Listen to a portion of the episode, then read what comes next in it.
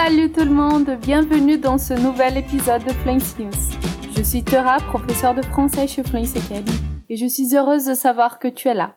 Ensemble, nous verrons certaines de nouvelles les plus pertinentes de cette semaine, et si nécessaire, nous aurons des explications en portugais. N'oubliez pas d'aller sur le site web fluencytv.com.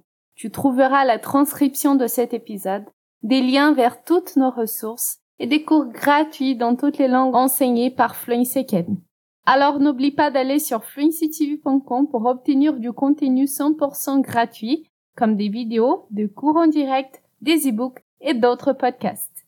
Si tu écoutes cet épisode à travers une application de streaming telle que Spotify, tu trouveras un lien sur la description. Ce lien va vers notre site et là tu pourras avoir accès à tous nos contenus. On commence? Nous allons commencer l'épisode d'aujourd'hui par des histoires similaires de deux parties très distinctes du monde. Le sujet en commun, ce sont les marées noires qui menacent la nature en Amérique du Sud et en Thaïlande. Un oléoduc éclaté en Équateur a provoqué un déversement de pétrole dans une zone protégée de la forêt amazonienne du pays. Le ministère de l'Environnement a déclaré que l'opérateur fera face à des conséquences juridiques. Des fortes pluies ont provoqué des glissements de terre et des chutes de pierres à la fin de la semaine dernière, entraînant la rupture de l'oléoduc de transport de pétrole brut dans la région de Piedra Fina. L'incident s'est produit vendredi à la frontière entre les provinces de Napo et Sucumbios, sur le pipeline de 485 km qui traverse quatre provinces et est exploité par la société privée OCP, Oleoducto de Crudos Pesados. La zone touchée s'étend sur environ 21 mètres carrés dans la zone protégée du parc national Cayambicoca, qui est habité par le coati de montagne, un parent des ratons laveurs, aussi par une espèce de cerf, des espèces d'oiseaux et divers amphibiens. Selon le gouvernement, le glissement de terre a touché quatre tuyaux, qui transporte 100 060 barils de pétrole par jour depuis les sources situées au plus profond de la forêt.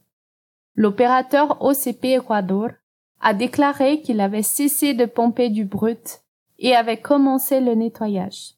La société qui gère le pipeline a déclaré avoir engagé trois sociétés spécialisées pour effectuer des travaux de nettoyage. Le gouvernement a engagé de poursuites judiciaires et administratives contre OCP Ecuador et le ministère a ajouté qu'il avait demandé à l'entreprise de mener une enquête détaillée pour mesurer l'impact de cette catastrophe.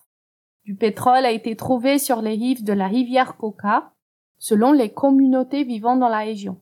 La rivière avait déjà été touchée par une importante marée noire en avril 2020 après l'éclatement de pipeline en raison des effets de l'érosion regressiva. Aqui algum vocabulário para a gente falar sobre catástrofes naturais, e eles aparecem nessa notícia. Déversement de pétrole, glissement de terre, chute de pierre, érosion regressiva. Vamos pensar juntas e juntos sobre esses termos. Déversement de pétrole é derramamento de petróleo, certo? Correto.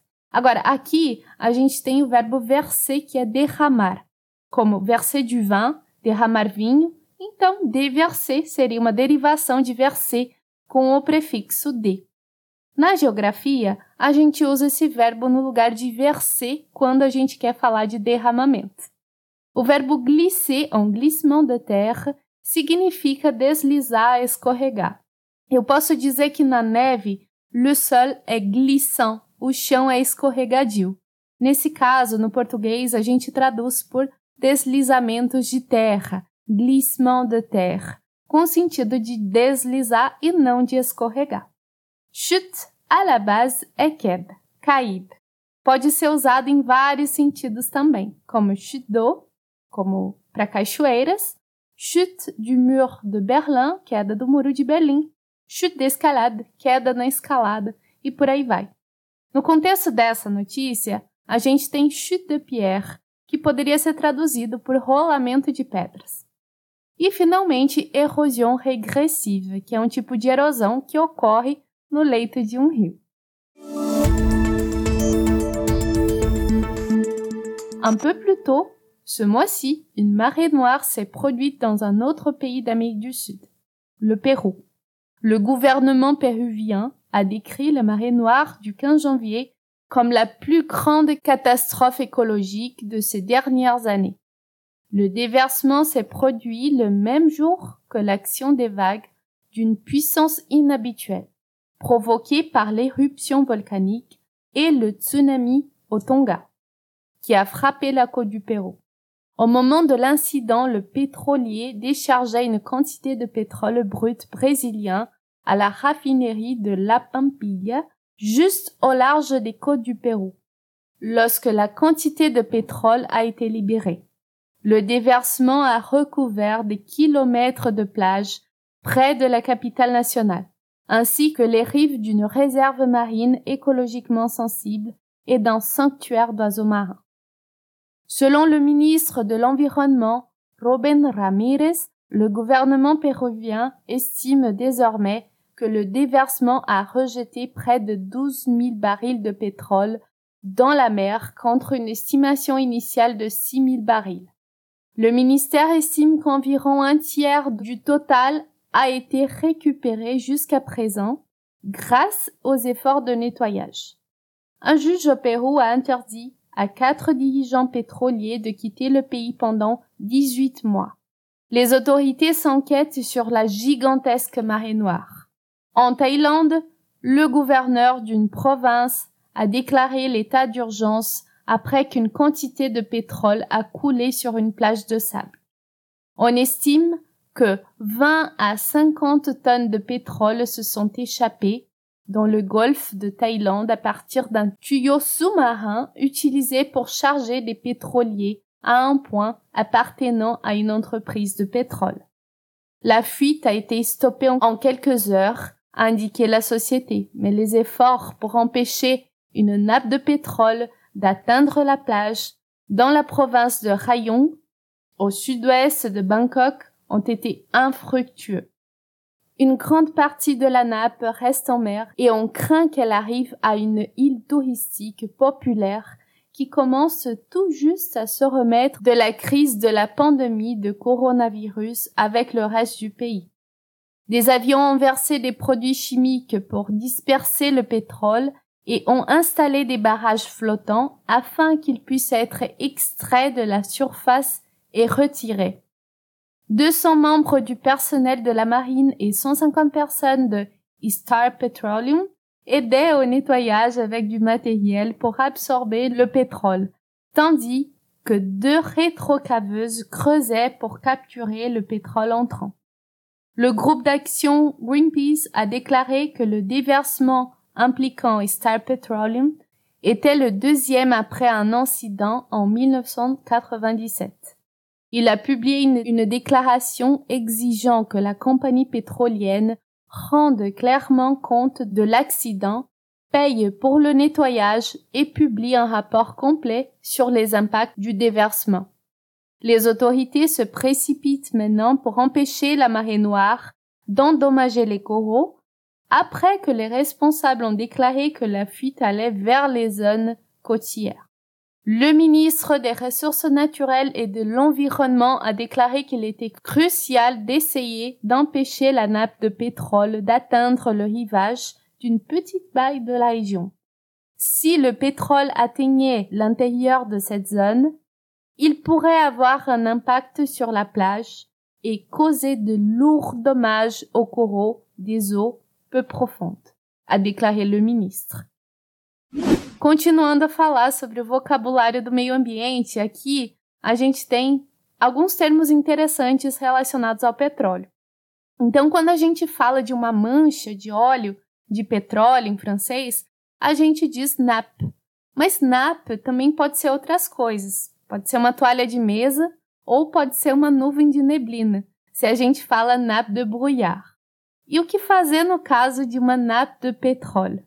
Como a gente ouviu na notícia, a gente pode disperser le pétrole ou absorber le pétrole, que são dois termos bastante transparentes para nós, falantes de português, não é mesmo? Então, disperser, que é dispersar, e absorber, que é absorver.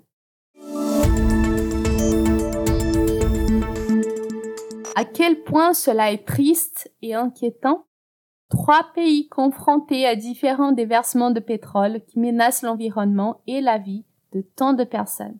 Bien qu'entendre ces histoires puisse te faire avoir un sentiment de perte, nous avons une histoire qui pourrait restaurer un peu la foi. Cette année, on a vu le retour de certaines espèces considérées éteintes.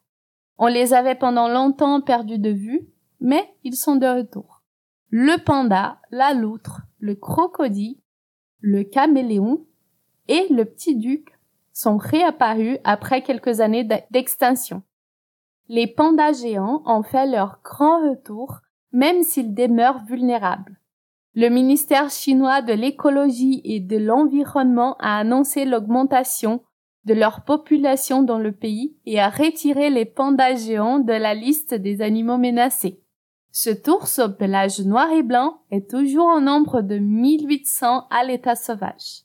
La Chine avait durant dix années élargi l'habitat naturel des pandas en implantant de nouvelles forêts de bambou. La plante représente environ 99% de leur alimentation. Un grand effort pour préserver cette espécie. Aqui a gente uma pequena observação em relação à liaison, que é a ligação na oralidade entre duas palavras. Quando a gente tem uma palavra terminada em D e a palavra seguinte começa com vogal, a gente pronuncia o D com o som de T, como em grand effort. A gente tem outros exemplos, como grand ami, e isso acontece frequentemente com o adjetivo grand na frente de outra palavra, que começa com vogal. Teoricamente, a gente devia encontrar esse, esse D com o som de T em outros adjetivos, como laid, froid ou rond, quando eles estão antes de um substantivo, ou seja, de uma palavra que começa por vogal mas raramente a gente encontra essas palavras nessa posição. E nos arrivons à la fin de l'épisode d'aujourd'hui. Se você tem interesse em estudar na Fluency Academy com os melhores professores de idiomas do mundo, se inscreve agora na nossa lista de espera. É 100% gratuito. Assim você vai ficar sabendo quando abrirem novas vagas para as turmas de inglês, espanhol, francês, italiano, alemão japonês e mandarim. É super rápido, então aperta no link da descrição desse episódio e faz já a tua inscrição.